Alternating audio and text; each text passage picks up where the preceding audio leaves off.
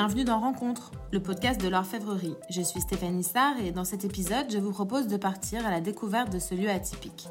C'est Patrick Bezolato, guide conférencier et spécialiste des terres industrielles du patrimoine dionysien, qui va nous raconter l'histoire de cette ancienne usine.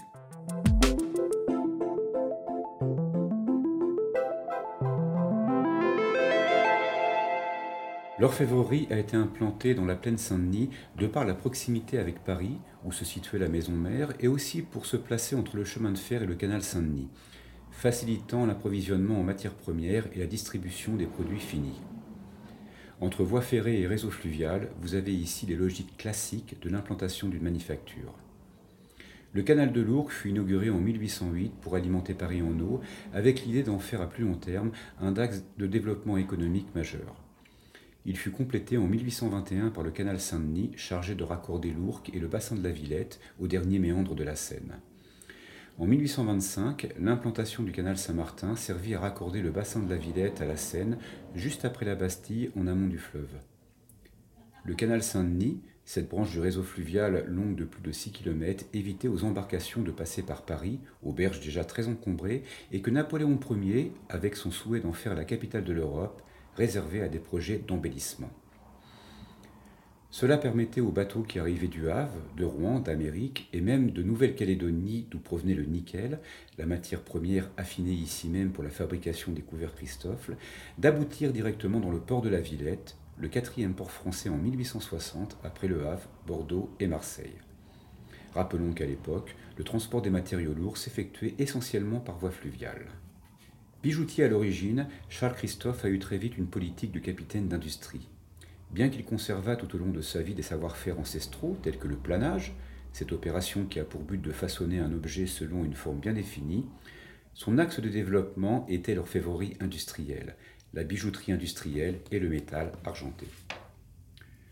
Pour cela, il fit l'acquisition de plusieurs brevets, la dorure et l'argenture électrolytique, cette technique qui consiste à plonger dans un bain de cyanure des sels d'argent et l'objet en métal, qui par l'action du courant électrique va se couvrir d'une mince pousse d'argent. Puis la galvanoplastie, qui permet à partir d'un moule en gutta-percha, une gomme en latex naturel, d'obtenir la reproduction de n'importe quel objet en utilisant moins de métal que la fonte. En 1842, l'usine était établie rue de Bondy, dans le 10e arrondissement. La manufacture de couverts et d'orfèvrerie Christophe de Saint-Denis est ouverte en 1876 à la suite de la mise en exploitation du nickel de Nouvelle-Calédonie. La construction de Saint-Denis répond à trois besoins de l'entreprise. Faire la métallurgie du nickel, fabriquer lui-même ses couverts, pallier à la petitesse de la rue de Bondy qui ne pouvait s'étendre sur son site. Christophe répond alors à une forte demande du milieu du XIXe siècle que sont les fastes de la table avec une clientèle de plus en plus demandeuse de ce type de faste, la bourgeoisie d'affaires, la bourgeoisie financière, qui pourra montrer son opulence à moindre coût grâce à l'orfèvrerie industrielle. Les commandes des têtes couronnées telles que Louis-Philippe Ier pour le château de en Normandie et Napoléon III pour sa villa pompéienne et le château des Tuileries contribueront à sa renommée. À partir de 1847, Christophe met en place un réseau commercial en France et dans le monde grâce aux expositions universelles il ouvrit une usine à Karlsruhe en Allemagne pour avoir un débouché important sur la bourgeoisie germanique et d'Europe centrale. Avec le développement des voyages, Christophe équipa des transports de rêve tels que les paquebots de luxe et l'Orient Express. Au début du XXe siècle, avec la plaisance naissante, les bains de mer et les casinos, les côtes françaises se sont couvertes de mentons au touquet, d'hôtels au nom prestigieux équipés par le fauverie Christophe. Christophe est une réussite tant sociale que commerciale, un des fleurons de l'industrie française et à l'étranger depuis 150 ans. De la voie ferrée au canal, les 21 000 m2 du site regroupent tous les composants de la chaîne opératoire.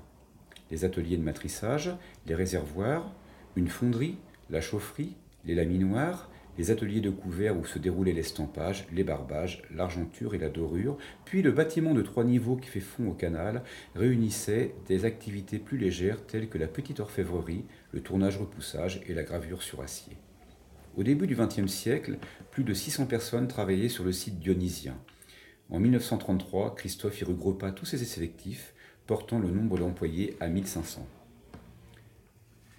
La composition du site est très représentative de l'architecture industrielle de la seconde moitié du XIXe siècle. Si la plupart des bâtiments sont très sobres, c'est parce que tout l'investissement avait été mis dans l'outil de production. Les machines ont absorbé tout le capital.